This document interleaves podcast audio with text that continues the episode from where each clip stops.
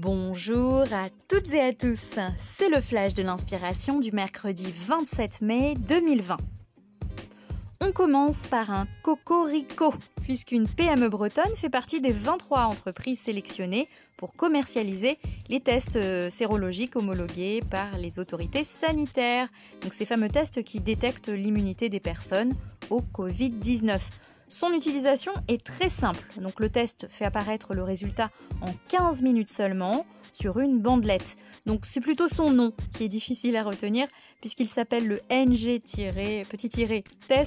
IgG IgM Covid-19. Donc je ne suis pas certaine que vous ayez retenu son nom, mais ce n'est pas le plus important. Ce qui compte, c'est que c'est du Made in France, puisqu'il est totalement conçu et produit en France. Donc l'entreprise NG Biotech souhaite fabriquer 2 millions de tests par mois à très court terme. Elle avait annoncé avoir reçu euh, le 18 mai une première commande de 100 000 tests pour l'assistance publique, les hôpitaux de Paris. Milovan Stankov Puges, donc c'est le cofondateur euh, et le PDG de NG Biotech, a déclaré que ce nouveau site euh, industriel construit va permettre l'embauche d'une centaine de personnes. On souhaite une bonne continuation donc à cette entreprise bretonne qui euh, va commercialiser très prochainement ses tests.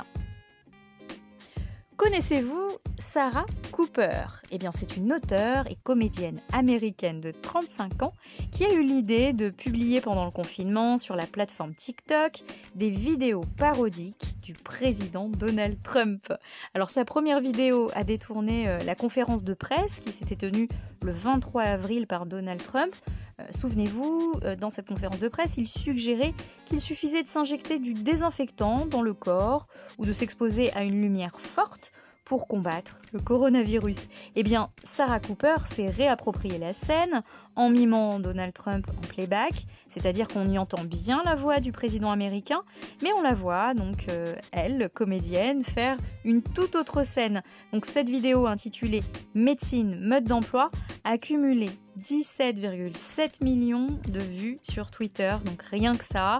Alors certaines scénettes euh, sur d'autres thèmes sont complètement décontextualisés, loufoques, absurdes, burlesques, et finalement, eh bien, c'est ce qu'on aime au sein des Muses de Paris.